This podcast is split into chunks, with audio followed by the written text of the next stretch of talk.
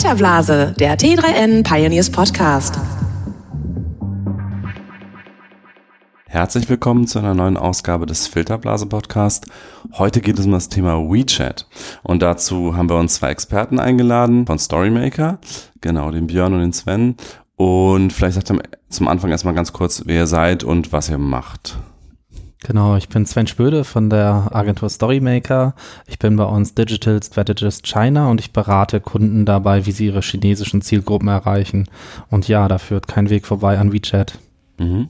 Ja, ich bin Björn Eichstädt, bin Geschäftsführer und Mitinhaber der Agentur Storymaker, bin bei uns für unter anderem das Digitalgeschäft zuständig und habe mich auch schon sehr lange mit Asien beschäftigt und ja, das ist meine Rolle in dieser Runde. Mhm. Mein Name ist Stefan Dörner, ich bin Chefredakteur von T3N, das hatte ich am Anfang vergessen. Ähm, genau, und das Thema WeChat ist ja so etwas, jeder, also wie gesagt, zumindest fast jeder, jeder unserer Leser bestimmt hat diesen Namen jetzt gehört, weiß, dass es in China ein riesengroßes Ding ist, aber der Informationsstand ist doch immer noch relativ gering, habe ich das Gefühl. Und eine Sache, die ja, glaube ich, ganz viele auch gar nicht richtig verstanden haben, ist, dass China, äh, dass WeChat nicht nur in China super wichtig ist, sondern eigentlich auch für Händler hier in Deutschland. Ähm, da ähm, eben auch sehr, sehr viele chinesische Touristen nach Deutschland kommen, nach Europa kommen und die auch sehr viel Geld ausgeben. Ähm, das ist so ein Thema, was ihr ein bisschen besetzt. Ähm, Björn, du, wollt, du äh, kannst dazu ein bisschen mhm. mehr sagen. Ja, also es gibt einfach eine Entwicklung, dass in den letzten Jahren die Anzahl der ähm, chinesischen Touristen stark zugenommen hat in Europa. Äh, es erinnert sich vielleicht der eine oder andere, es gab mal in den 80er, 90er Jahren so einen großen Boom mit japanischen Touristen. Mhm.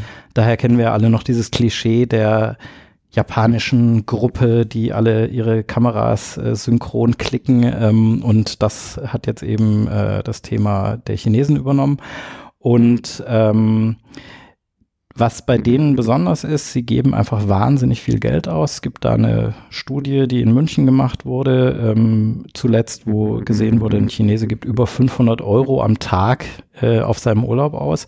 Und das ist natürlich ein Potenzial, da wollen viele ran. Ja, und das können ganz unterschiedliche Leute sein, von Logistikunternehmen, Reiselogistikunternehmen über Tourismusorte, Händler etc. Mhm. Nochmal kurz zurück zur, zur eigentlichen App. WeChat wird ja häufig so als Super-App beschrieben, ähm, weil es einfach so unglaublich viel kann. Ähm, Sven, du bist ja so wirklich der, der technische Experte für WeChat. Beschreib doch nochmal so ein bisschen, wie nutzen die Chinesen denn diese App eigentlich im Alltag und für was alles und ja, ähm, was, was, was gibt's, was, was WeChat eigentlich nicht macht in, in China? Genau, also wie du schon sagst, äh, WeChat ist einfach die Super-App. Das heißt, die ist aus dem Alltagsleben in China gar nicht mehr wegzudenken. Ähm, ganz klassisch wie mit Messenger schreibt man damit Nachrichten an Freunde und Verwandten, aber auch im Arbeitsalltag. Das heißt, wer in Deutschland mit Chinesen zusammenarbeitet, wird es wissen. Auf E-Mails bekommt man manchmal keine Antwort oder nur sehr langsam. Da sollte man lieber nochmal eine WeChat-Nachricht schicken. Darüber hinaus gibt es dann auch in WeChat Funktionen wie Payment, das heißt im Store zu bezahlen, online zu bezahlen oder unter Freunden ähm, Geld hin und her zu schicken, zum Beispiel um eine Rechnung im Restaurant zu teilen, ist möglich. Und darüber hinaus gibt es auch noch Integrationen wie zum Beispiel mit einer Taxi-App oder Taxi-Bestellfunktionen. Genau, da hattet ihr eben uns auch schon in der Redaktionsrunde was erzählt. Also da ist ja Didi äh, der große Uber-Konkurrent aus China schon in der Wallet, heißt das, integriert, also in, in diesem Feld, wie ist es betitelt mit, mit Ich oder wie, was steht da? Genau, also unter der Wallet, die man in dem Tab Ich findet, ähm, gibt es dann in China die Integration von Didi als Taxidienst, aber da gibt es auch noch Integrationen, zum Beispiel, dass man ähm, bei den chinesischen Mobilfunkprovidern sein Prepaid-Handy aufladen kann, dass man seine Strom- und äh, Gasrechnung bezahlen kann, die Wasserrechnung oder halt auch sein Vermögen direkt innerhalb der Wallet managen kann. Mhm. Das ist ja gerade für uns Deutsche irgendwie super interessant, dass man sagt, okay, man kann auch die Gas- und Wasserrechnung äh, mit der App bezahlen, wo man ja denkt, hier äh, wäre das ja, ist das ja irgendwie unvorstellbar, dass ausgerechnet diese Unternehmen da so innovativ sind. Äh, kannst du da ein bisschen Hintergrund erläutern, warum das in China an der Stelle funktioniert hat mit Tencent? Also Tencent ist ja der, der Konzern hinter WeChat. Genau, also da gab es von vornherein bei WeChat eine klare Vision. Die wollten einfach mehr sein als ein Messenger-App. Die haben sich von Anfang an bemüht, eine Plattform zu schaffen, wo andere Dienste integriert werden können. Und ja, da haben sie sich strategisch überlegt, was wären denn gute Partner, damit die Wallet und das Mobile Payment so richtig sich verbreitet in China. Und da haben sie halt gute Partner gefunden in dem Bereich. Und das liegt daran, ähm, dass Tencent eine enge Verbindung hat äh, zur Regierung oder sind diese, diese Gas, diese Stromkonzerne, sind das, sind das Staatsunternehmen oder wie ist das? Hast du da Einblicke? Genau, also das sind schon in China staatliche Betriebe, die Strom- und Gaskonzerne und denen wurde wohl das Angebot unterbreitet, dass sie dort in integriert werden können, beziehungsweise dass es die Möglichkeit gibt und äh, da haben sie nicht Nein gesagt. Mhm man kann ja sagen, jeder Mensch in China, der ein Smartphone besitzt, hat, hat die WeChat-App auf dem Smartphone, das, kann man so sagen. Und äh, gleichzeitig, äh, ihr hattet eben Statistik, so ungefähr 700 irgendwas Millionen haben Internet in China, 900 irgendwas Millionen haben benutzen WeChat, sind aktive WeChat-Nutzer. Wo, wo kommen die 200 Millionen Differenz her? Genau, das sind einerseits die Chinesen, die im Ausland sind. Das heißt, es gibt große chinesische Gruppen natürlich, die Studenten, aber auch andere, die im Ausland leben. Die nutzen WeChat vor allen Dingen, um mit ihren ähm, Familien in Kontakt zu bleiben, mit Freunden in Kontakt zu bleiben.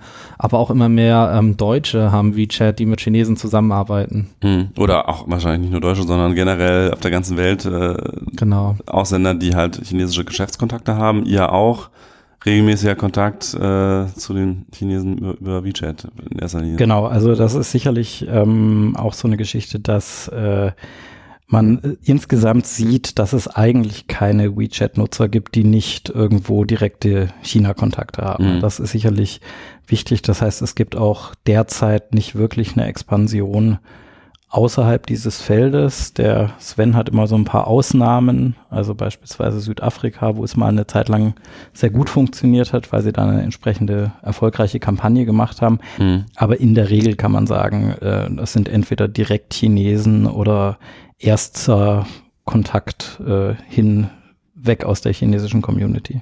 Also das Thema, was mal irgendwie auch so ein bisschen durch die Medien ging, WeChat als internationaler Player, der eigentlich auch ein WhatsApp-Konkurrent sein will im besten, ist jetzt aktuell eurem Gefühl nach, ich meine, ihr seid jetzt auch nicht von WeChat selber, aber das ist jetzt kein, scheint nicht auf der Agenda zu sein, zumindest nicht ganz oben bei WeChat, oder? Genau, also zurzeit läuft sozusagen die dritte Welle der internationalen Expansion. Die ähm, erste Welle war wohl mal gerüchteweise, dass sie versucht haben, WhatsApp zu kaufen, ehe es Facebook gemacht hat. Hm. Die zweite war dann die Kampagne mit Lionel Messi, die vor allen Dingen in Südafrika zum Erfolg geführt hat, bei uns eher weniger. Und jetzt zurzeit ähm, gibt es eine Expansion nach Deutschland, nach Europa, aber eher um europäischen Firmen zu ermöglichen, äh, chinesische Zielgruppen anzusprechen und dann auch äh, in der Zukunft äh, Payment anzubieten. Mhm. Für mich ein, ein großes Thema rund um WeChat ist irgendwie so, dass sich diese Faszination als deutscher Nutzer nur ganz schwer erschließen lässt, weil ich habe auch diese App mal runtergeladen, die kann man ja ganz normal im App Store runterladen, auf dem iPhone, wahrscheinlich auch in Android. Ähm, so hat man da irgendwie so einen Messenger, der sieht jetzt auch nicht besonders fancy oder besonders aus. Äh, und klar, man kann, wenn man Kontakt hat, kann man sie da adden, aber irgendwie hat man nicht so richtig das, man bekommt nicht das Gefühl dafür. Äh, ist es, also, wie nutzen Chinesen diese App und was davon können wir Deutschen jetzt äh, auch hier ausprobieren, um mal ein Gefühl dafür zu bekommen? Genau, was bei uns vor allen Dingen möglich sind, äh, sind die Messenger-Funktionen und auch so ein paar Extras wie die Smileys, Emoji-Sets, äh, QR-Code-Scan, das Handy schütteln, um Kontakte zu finden, geht. Ah, okay. Aber die meisten Funktionen, die oft zitiert werden, ähm, das ist leider sehr enttäuschend für Deutsche, die sind erstmal nicht verfügbar, mhm. bis man dann entweder eine chinesische Handynummer hinzufügt oder ein chinesisches Bankkonto verknüpft oder in China selbst ist und dort äh, aktiv ist mit WeChat. Und dann werden weitere Features sozusagen freigeschaltet und diese ganzen Zaubereien, von denen man immer hört, äh, verfügbar. Genau, das ist also eher so ein Baukastensystem, was sich je mehr man ein Insider ist, desto eher irgendwo so entfaltet. Hm. Und dann gibt's ja noch diese neue Funktion der Mini-Apps, wo wir eben auch, wo ihr uns ein, ein Video vorgeführt habt, was irgendwie ganz faszinierend war, was so die Geschichte des Internets erzählt und am Ende kommt dann so als letzte Evolutionsstufe die WeChat äh, die sie ja nicht Mini-Apps nennen dürfen, weil Apple da was dagegen hat. Ähm, was, was können die alles und ähm, ja, wie viele gibt's davon? Was, was könnt ihr dazu sagen? Ja, also Mini-Programme sind sehr spannend erstmal. Also das geht weit über das hinaus, was man bei uns Mobile App nennt oder Mobile nennt. Ähm, es ist schon fast eher Augmented oder Mixed Reality. Mhm. Ähm, es ist ein bisschen wie von der Idee her wie bei Pokémon Go. Du hast es gerade schon gesagt, die dürfen nicht Mini-Apps heißen und es gibt auch keinen App Store dafür. Da hätte wahrscheinlich Apple auch was dagegen. Ähm, deshalb sind die vor allen Dingen in der echten Welt auffindbar. Das hört sich erstmal komisch an. Ich habe irgendwie digitale Dienste und äh, Produkte und die kann ich nicht nicht rein digital installieren, sondern ich muss irgendwie in der echten Welt in Geschäfte rein QR-Code scannen, auf Produkten QR-Code scannen oder ich nutze eine Funktion, die heißt Mini-Programs Nearby. Mhm. Ähm, dann sehe ich sozusagen die Mini-Programme bei mir in der Nähe. Und das nutzen jetzt immer mehr Läden in China, um sowas wie Öffnungszeiten, äh, Angebote verfügbar zu machen. Man kann sich das dann wirklich vorstellen wie Pokémon Go. Also ich mache jetzt die, ich nutze die Funktion jetzt äh, nicht, um die nächsten Pokémon zu fangen, sondern mhm. um zu schauen, was für Rabattcodes es in der Nähe gibt. Hat sicherlich einen ganz starken Gamification-Aspekt, dass Leute so ein bisschen den Jagdinstinkt bei sich wecken, äh, nach dem Motto, ich will möglichst viele Miniprogramme draufladen und äh, latschen durch die Stadt und guck, was gibt's eigentlich alles oder gucke in jedem Geschäft, wo ich regelmäßig bin, was, was bieten die mir eigentlich? Ähm, kann ich mir auch gerade in diesem asiatischen Kontext äh, sehr gut vorstellen. Ähm, generell ist ja auch so, dass, dass äh, die chinesischen Händler unglaublich viel mit QR-Codes machen. Das ist eine, eigentlich eine ganz alte Technologie, die aus den, aus den 90er Jahren, glaube ich, stammt, aus, aus Japan.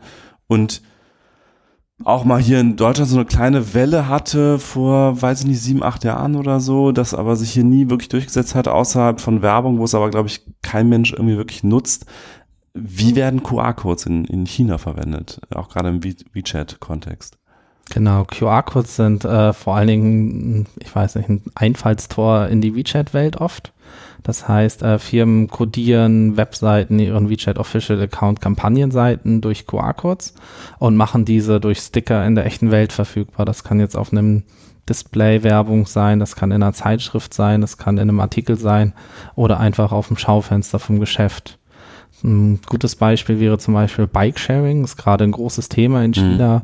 Ähm, die entsprechenden Startups haben jetzt auch mehrere hundert Millionen oder Milliarden Funding bekommen und äh, die nutzen diese QR-Codes auf jedem Fahrrad. Das heißt, man scannt diesen QR-Code und äh, das Schloss geht auf an dem Fahrrad. Ähm, man mietet das Fahrrad und bezahlt anschließend über die App oder über WeChat. Mhm. Und ansonsten äh, gibt ja auch noch, glaube ich, viel Rabattaktionen äh, über QR-Codes und irgendwelche ja, andere Gamification-Ansätze. Genau, also bei so vielen Nutzern, wenn man sagt, jeder, der in China ein Smartphone hat, hat WeChat installiert. Das heißt natürlich, die Zielgruppen in China, die Zahlungs-, also die Geld haben, die Mittelschicht, die Oberschicht, die benutzen WeChat, die nutzen es lange am Tag. Und das bedeutet natürlich, dass jede Firma versucht, diese Zielgruppen zu erreichen. Und das heißt, man muss denen was bieten. Hm. Man muss denen Spiele bieten, man muss ein bisschen Gamification dabei haben und man muss sie für die Teilnahme belohnen. Also für mich ist ein Grund, warum sich QR-Codes bei uns nicht durchgesetzt haben, ist einfach, dass es danach keinen wirklichen Mehrwert gibt. Mhm. Und da muss man, wenn man in China Kampagnen fährt, einfach ganz klar darauf achten, das muss Spaß machen und äh, der Nutzer muss auch dafür belohnt werden, dass er teilnimmt. Ja, bei, bei uns war es ja eher so, dass man irgendwie ein Plakat gesehen hat mit Informationen drauf. Da gab es dann noch einen QR-Code, den habe ich abfotografiert und dann habe ich die gleiche Information nochmal bekommen. Hm. Vielleicht noch ein bisschen ausführlicher oder mit dem Hinweis, dass ich vielleicht auch noch die Facebook-Seite liken soll, wo ich die gleiche Information nochmal bekommen habe. Und das ist natürlich einfach ein, ein grundlegend anderer Ansatz. Hm. Und in China ist es einfach so, dass dann, dass man dann irgendwas umsonst bekommt, was billiger bekommt, irgendwas zusätzlich bekommt am Ende. Ne? Genau.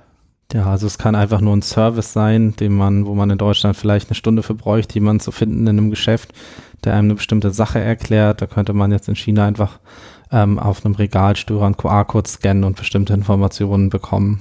Wobei es ja in China auch generell viel stärker diese Verknüpfung gibt zwischen echter Welt und, und, und, und Smartphone-Welt. Ähm, du hast eben, Björn, die Geschichte erzählt von den, ähm, was waren das, äh, Hochzeitssälen?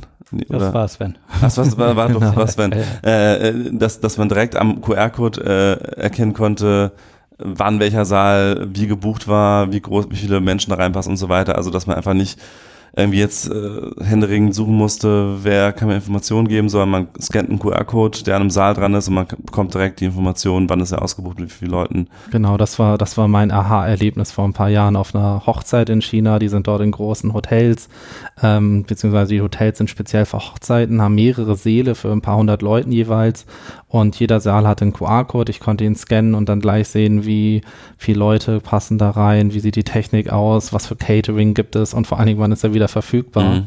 Und ja, wenn man in Deutschland das herausfinden möchte, dann müsste man wahrscheinlich die Rezeptionistin, den Rezeptionisten finden, äh, der dann in seinem großen Buch nachschaut, wann der nächste freie Termin ist. Ähm, das geht einfach deutlich schneller durch so digitales Verfügbarmachen von Informationen. Mhm. Diese Gamification-Elemente die gehen ja auch, äh, da gibt es auch diese Schüttelfunktion, ne?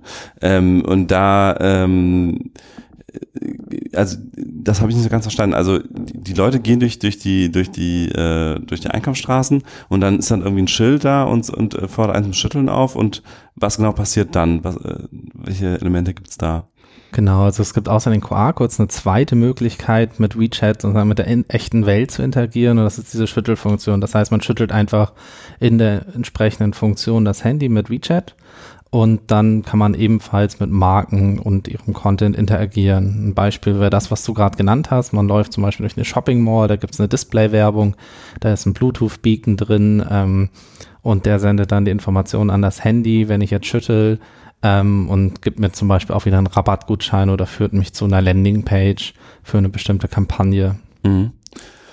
Und welche von diesen Funktionen kommen jetzt nach Deutschland? Also was man ja vielleicht häufiger mal gesehen hat oder vielleicht auch nicht, aber es ist zumindest häufig da, dass man irgendwie so einen Sticker an, an, an Geschäften dran ist, wo irgendwie Alipay draufsteht oder auch WeChat Pay. Ähm, sind das vor allem diese Pay-Funktionen, die jetzt in Deutschland aktiv sind für die chinesischen Touristen oder gibt's da schon mehr?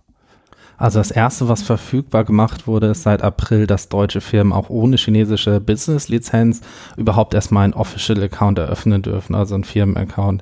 Bis dahin brauchte eine deutsche Firma immer eine Niederlassung oder einen Partner in China mit einer entsprechenden Lizenz um überhaupt in WeChat aktiv zu werden. Mhm. Seit April ist es auch ohne möglich in Deutschland. Zurzeit ist das vor allen Dingen Content Marketing, was man dann darüber machen kann. Man kann äh, Werbekampagnen fahren, man könnte zum Beispiel ein Targeting machen für alle ähm, chinesischen Touristen, die nach Deutschland kommen, um die zu erreichen. Und was jetzt angekündigt wurde, ist, dass äh, zusätzlich noch Payment-Funktionen eröffnet werden. Das heißt, äh, Händler können dann ab ähm, dem dritten oder vierten Quartal dieses Jahres auch WeChat Pay anbieten als Zahlungsmethode. Ach, das geht aktuell noch gar nicht. Genau, zurzeit können Händler es noch nicht anbieten. Sondern nur Alipay was ah, im okay. Prinzip genau. zu Beginn des Jahres gestartet hat. Ah, okay. Ja, also der mhm. große Konkurrent von Tencent, Alibaba, mhm. bietet schon Alipay in Deutschland an. Ähm, WeChat Pay ist da ein bisschen hinterher, die kommen aber noch dieses Jahr und das ermöglicht dann diese ganzen Funktionen, über die wir gerade gesprochen haben, äh, die Kampagnen, die mit den QR-Codes äh, in WeChat hereinlaufen oder die Schüttelfunktion, die werden dann auch für deutsche Händler verfügbar. Ah, okay. Und ihr habt ein großes Interesse, habt ihr schon gesagt, jetzt viele große Unternehmen oder auch teilweise kleine Unternehmen haben sich an euch gewandt so für das Thema, wie implementiere ich das eigentlich? Wie kompliziert ist es denn, als deutsches Unternehmen wirklich einen Official Account zu bekommen? Ähm, also wie gerade gesagt, es gibt halt diese zwei Wege, den internationalen Weg, den wir jetzt anbieten können neu und halt den Weg auf dem chinesischen Weg äh, mit der chinesischen Business-Lizenz. Der chinesische Weg dauert ungefähr sieben bis zehn Tage. Ähm, der deutsche Weg dauert leider ein bisschen länger, äh, zwei bis drei Monate, da Tencent sich dort absichern möchte, dass die deutsche Firma wirklich ist, wer sie behauptet zu sein und dass sie die äh, chinesischen Werbegesetze auch einhält etc. Mhm. Da gab es ja auch einen Auslöser für gefälschte Medikamente, die verkauft wurden über, war das WeChat oder war das Alipay? Ah, die, bei Baidu, der chinesischen ah. Suchmaschine, ah. wurden Produkte beworben, äh, die wohl gefälscht waren und da gab es dann auch äh, wohl sogar Todesfälle und dementsprechend wurden die Werbegesetze in China verschärft mhm. und im Endeffekt müssen sich die Plattformen einfach absichern, dass nicht jeder da Werbung schalten kann und dementsprechend aufwendig ist leider dieser Registrierungsprozess, um Werbung zu schalten in China, im chinesischen Internet. Mhm.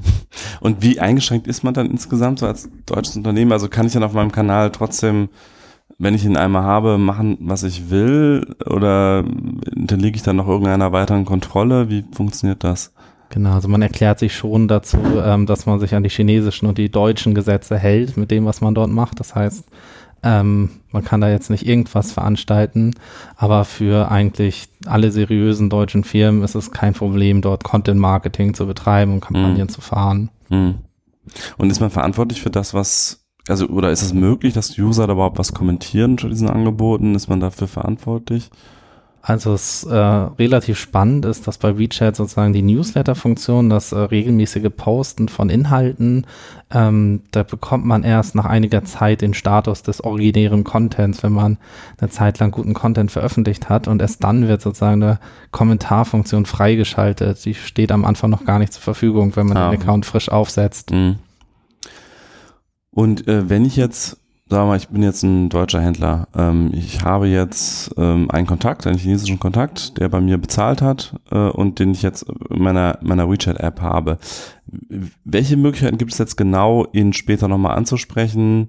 Also Stichwort Cross-Border E-Commerce heißt das ja, dass man irgendwie sagt, der, der war mal Kunde bei mir, der könnte ja wieder was bei mir kaufen was genau gibt es da für Kanäle und, und wie kann ich ihn nutzen? Genau, also nach dem Bezahlvorgang gibt es die Möglichkeit, dass der Kunde Fan wird des Official Accounts und dann hat man natürlich Möglichkeiten, ihm regelmäßig Updates zu schicken über neue Angebote und Kampagnen und ähm, das wäre auch zum Beispiel, dass man ihm darauf hinweist, dass es die Möglichkeit gibt, das Produkt auch nochmal per Cross-Border E-Commerce direkt nach China liefern zu lassen. Das heißt, er, er kauft beim gleichen Händler ein, aber die Ware wird nach China verschifft für hm. Und so grundsätzlich, also es gibt ja bei WeChat erstmal diese persönlichen Kontakte, mit denen man chattet, so wie man es von WhatsApp kennt. Und dann gibt es eben diese Firmenaccounts. Und wie ist das jetzt organisiert? Also was sehe ich als Nutzer wo? Und gibt es da Limitierungen oder, oder kann ich als Firma eigentlich jemanden zuspammen, wenn ich ihn einmal als Kontakt habe? Also bei den WeChat Official Accounts äh, gibt es zum Glück Limitierungen. Das heißt, ähm, die können einen nicht zu spammen. Es gibt im Grunde zwei verschiedene Accounts. Das eine ist der Subscription Account oder Abo Account und das andere ist der Service Account. Ähm, der Service Account ist dort auch angesiedelt, wo die Direktkontakte, das heißt Freunde, bekannte Kollegen sind. Und der ist also, hat eine hohe Sichtbarkeit, aber um den Nutzer zu schützen, ähm, darf er einem nur einmal die Woche eine Push-Nachricht, einen Newsletter schicken. Bei den Abo-Accounts, die verstecken sich sozusagen in der zweiten Ebene. Da gibt es einen eigenen Ordner für, der heißt Abo-Accounts. Und ähm, da sind die angesiedelt, die sind dadurch weniger sichtbar. Die können keine Push-Benachrichtigung auslösen, aber dafür dürfen sie einmal am Tag eine Nachricht an die Fans schicken. Und was ratet ihr deutschen Unternehmen, welchen dieser beiden Accounts sie nutzen sollten?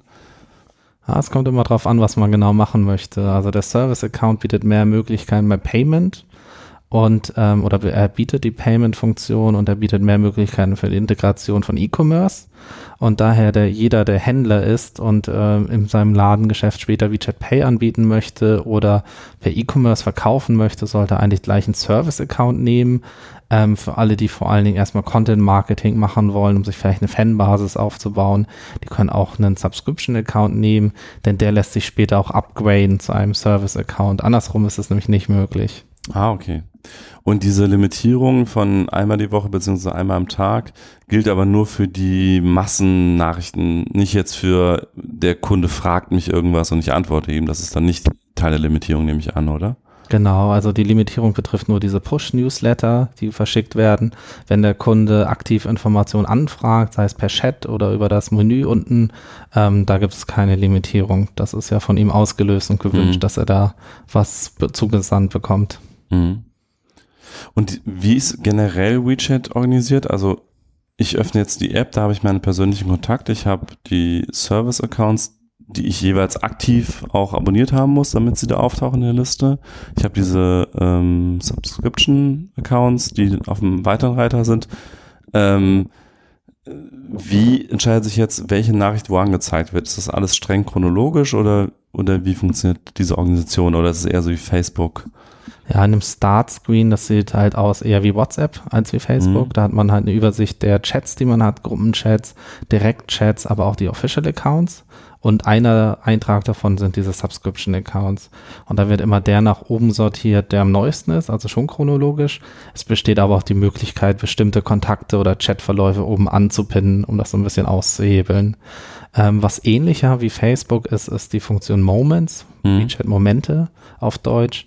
Ähm, die findet man unten im dritten Reiter ähm, Entdecken oder Discover und dann halt Moments oder Momente und die ist eher so sortiert wie ein Facebook-Feed. Da ist auch ein Algorithmus dahinter. Das heißt, äh, Kontakte, mit denen man oft interagiert, werden eher oben angezeigt und äh, das ist eigentlich der Ort, wo man, ich sag mal, seine Essensfotos postet und spannende Links postet. Ähm, und die werden sowohl privat als auch beruflich genutzt. Das heißt, diese Mhm. Trennung, die es so bei uns gibt, die gibt's da gar nicht. Ähm, das heißt, man postet sowohl seine Essensfotos als auch spannende, arbeitsrelevante Links dort. Ah, okay. Und Insta bei Instagram heißt es doch auch Moments, die Funktion, die sie da vor einiger Zeit eingeführt haben. Haben sie da vielleicht sogar eher WeChat kopiert als äh, Snapchat, wie es so oft gesagt wurde? Ja, diese Story-Funktion bei ähm, Instagram, die ist, die ist schon nochmal anders. Also Ah, okay. die ist anders als die WeChat-Funktion. Das WeChat Moments ist schon eher wie ein minimaler äh, Facebook-Feed. Also Okay. ist zum Glück keine Kopie. Okay, okay. Ähm, ja, apropos Kopien, also was hat sich denn jetzt ähm, Facebook beispielsweise oder auch Google schon aus China abgeschaut? Ähm, wo, wo seht ihr da schon Inspiration in, äh, bei den US-Konzernen?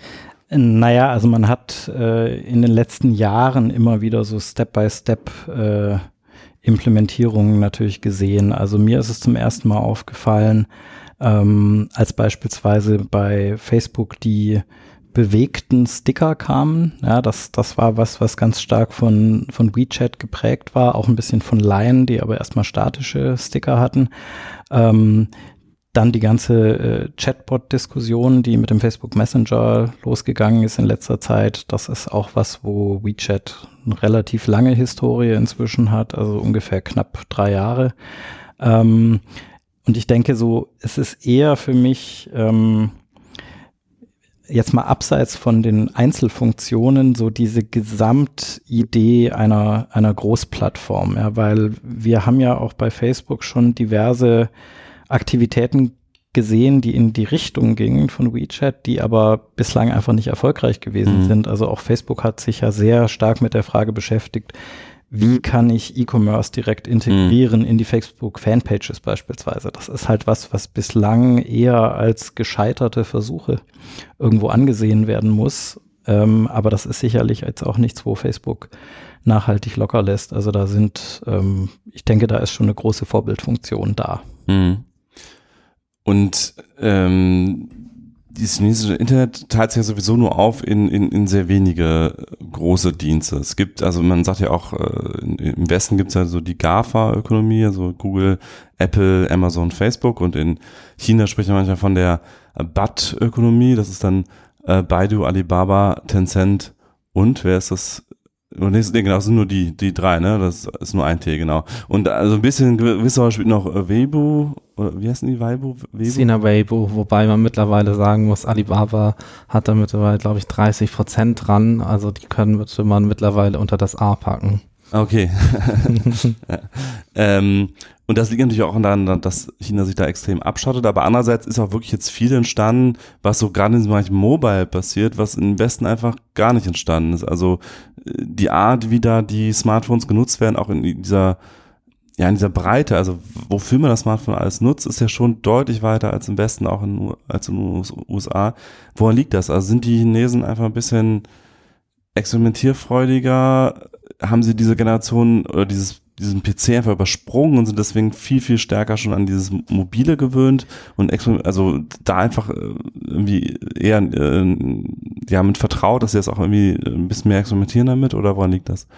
Also ich würde gern zuerst kurz was dazu sagen, wobei ich glaube, der Sven kann deutlich mehr darüber sagen, wie die Chinesen dann da an der Stelle ticken. Aber mein Gefühl ist ähm, gar nicht so sehr, dass es, äh, dass sie so viele andere Funktionen haben, sondern dass wir eben tatsächlich diese Situation haben, dass wir diese, diese Vollintegration in so eine Großplattform von allen möglichen kleinen Funktionen, dass das eben was ist, was wir in der Form nicht haben, sondern dass wir eher diese zerklüftete App-Landschaft haben ähm, und die allermeisten Funktionen, die es jetzt beispielsweise innerhalb von WeChat gibt, die gibt es natürlich bei uns auch irgendwie, aber sie gibt es halt in der App, in der App, in der App und das ist alles nicht so richtig zusammenspielend. Und ich finde, Ähm, da kann Sven mir jetzt gleich widersprechen, weil es vielleicht auch eine, eine gewagt kulturelle These ist, aber ich glaube einfach, dass generell in den ostasiatischen Ländern ähm, und China natürlich auch an der Stelle dieses dieses Thema des Zusammenspiels der Gruppe, das, das eher, ich sag mal, kollektivistischen versus unseres sehr individualistischen und für jede Einzelgeschichte macht irgendjemand ein eigenes Unternehmen,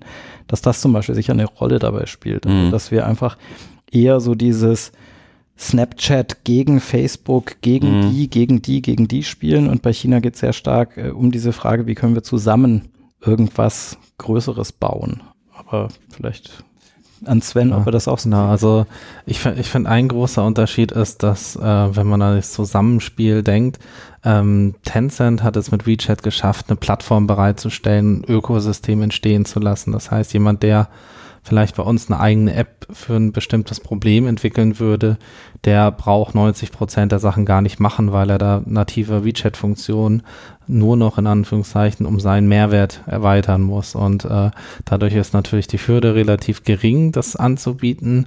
Und die App ist bei den meisten Leuten installiert. Das heißt, es muss nur noch Marketing betrieben werden, damit diese Zusatzfunktion in dem jeweiligen Official Account oder als Mini-Programm mhm.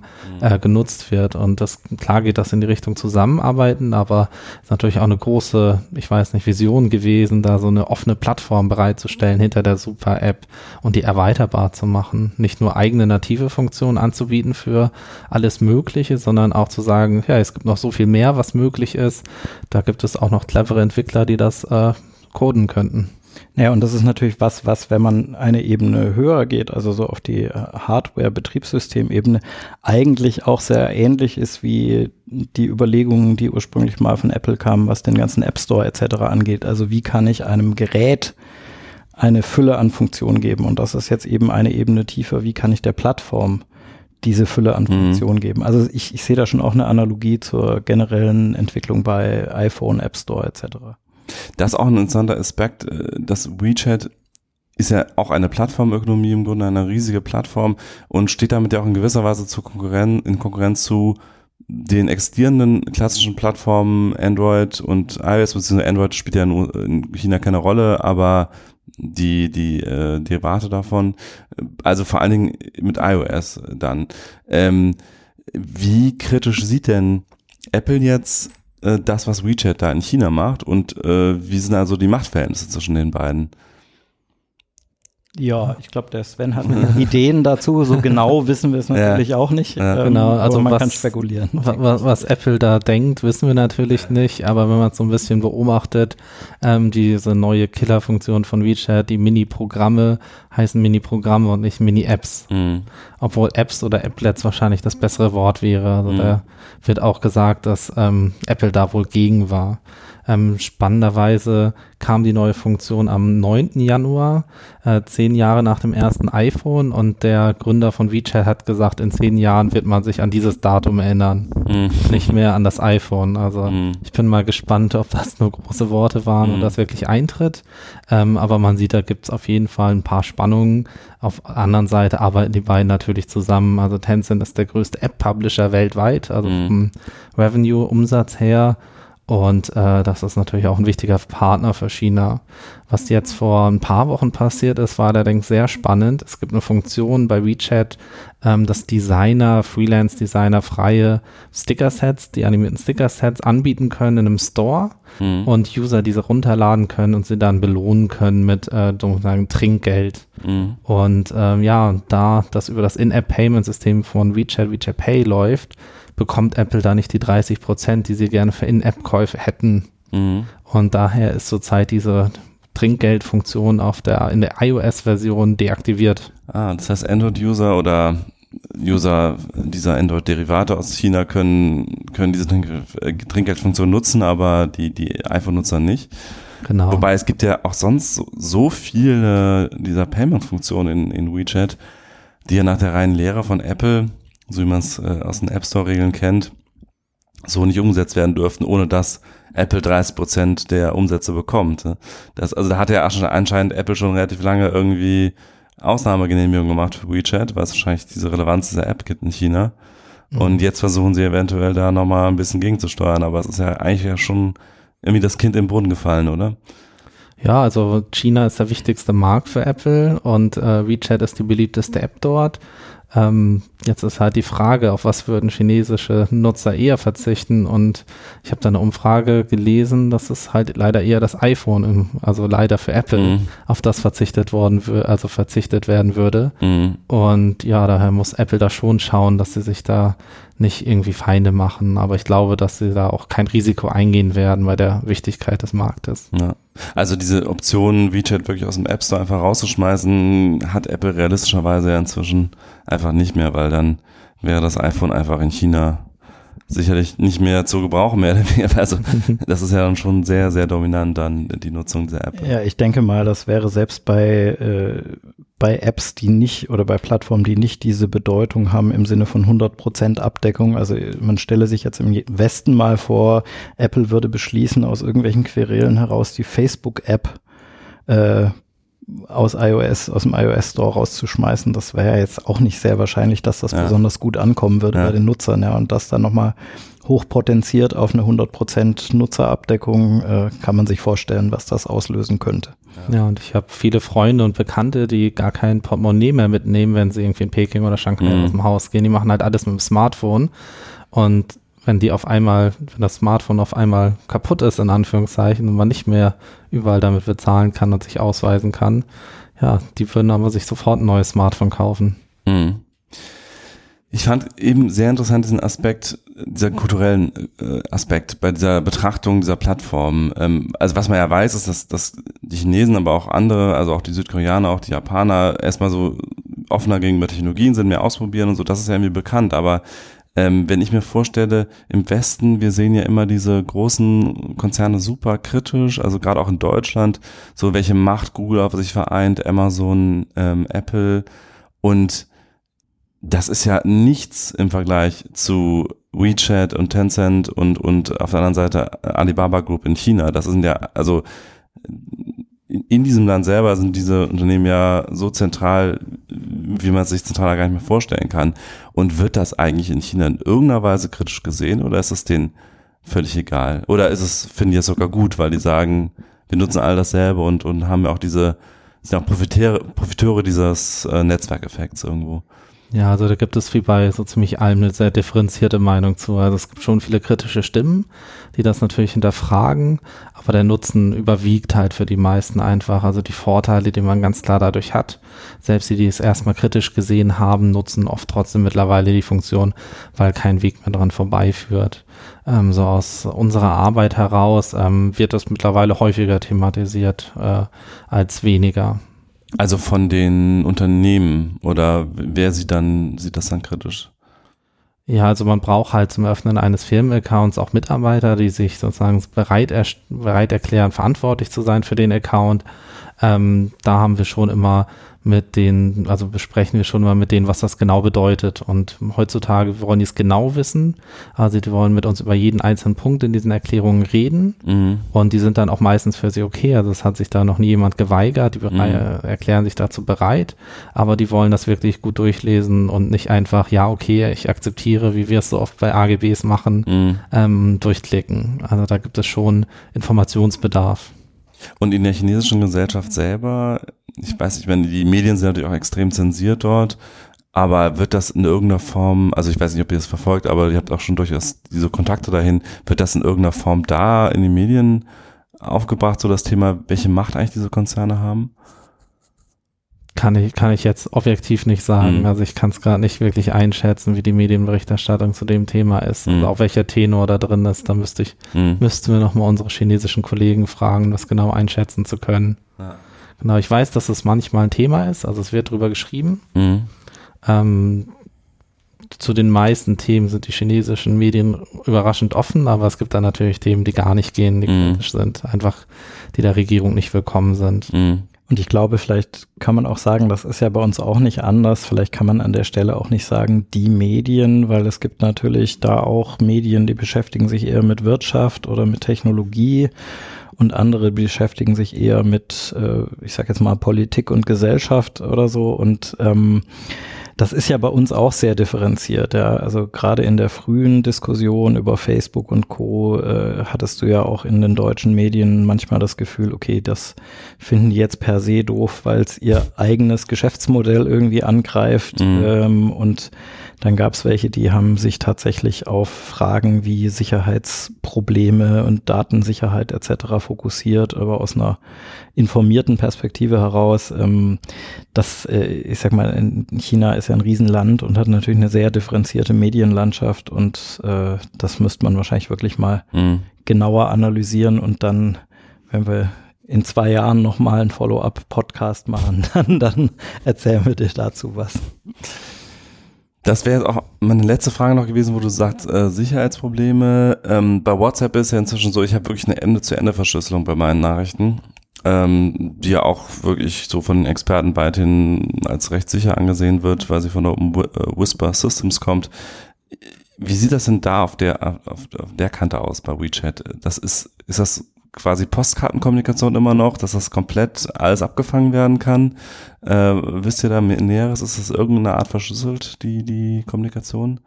Also sie, sie ist verschlüsselt, aber sie läuft über die Tencent-Server und werden da auch gefiltert. Also mhm. wie in China generell üblich gibt es da halt diese zentralen Filter bei den jeweiligen Internet-Providern und auch bei den Internet-Plattformanbietern und da werden dann schon bestimmte Konversationen äh, gefiltert und kommen nicht beim Empfänger an. Ah, ja. Das heißt, jetzt jemand, der in dem gleichen WLAN ist, äh, der kann es nicht mitlesen, weil es schon verschlüsselt mhm. ist, aber zwischendurch wird es durchfiltert. Da gibt es eine ganz interessante Untersuchung vom Citizen Lab der mhm. Universität Toronto, glaube ich, die das mal untersucht hat.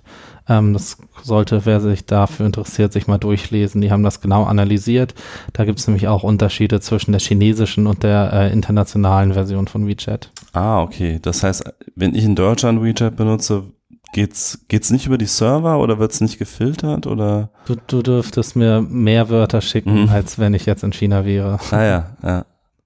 Also da sind dann die gleichen schwarzen Listen wahrscheinlich, die bei Baidu und so weiter auch gelten, dass man nach bestimmten Sachen nicht suchen kann oder dass da einfach gesagt wird, das gibt's nichts. Tiananmen-Platz, genau. Äh, Massaker, genau. die beiden Worte zusammen, da finden wir nichts. Genau, die, die drei Ts, äh, Tiananmen, Taiwan und Tibet. Ja. Die sollte man lieber vermeiden. okay, spannende Einblicke. Vielen, vielen Dank. Ähm, war, glaube ich, wirklich mal so ein bisschen in die Tiefe geblickt, was WeChat eigentlich genau bedeutet. Ja, vielen Dank fürs Zuhören. Wenn es euch gefallen hat, wir freuen uns immer über fünf Sterne bei iTunes. Und ähm, bis zum nächsten Mal. Tschüss. Ciao. Ciao.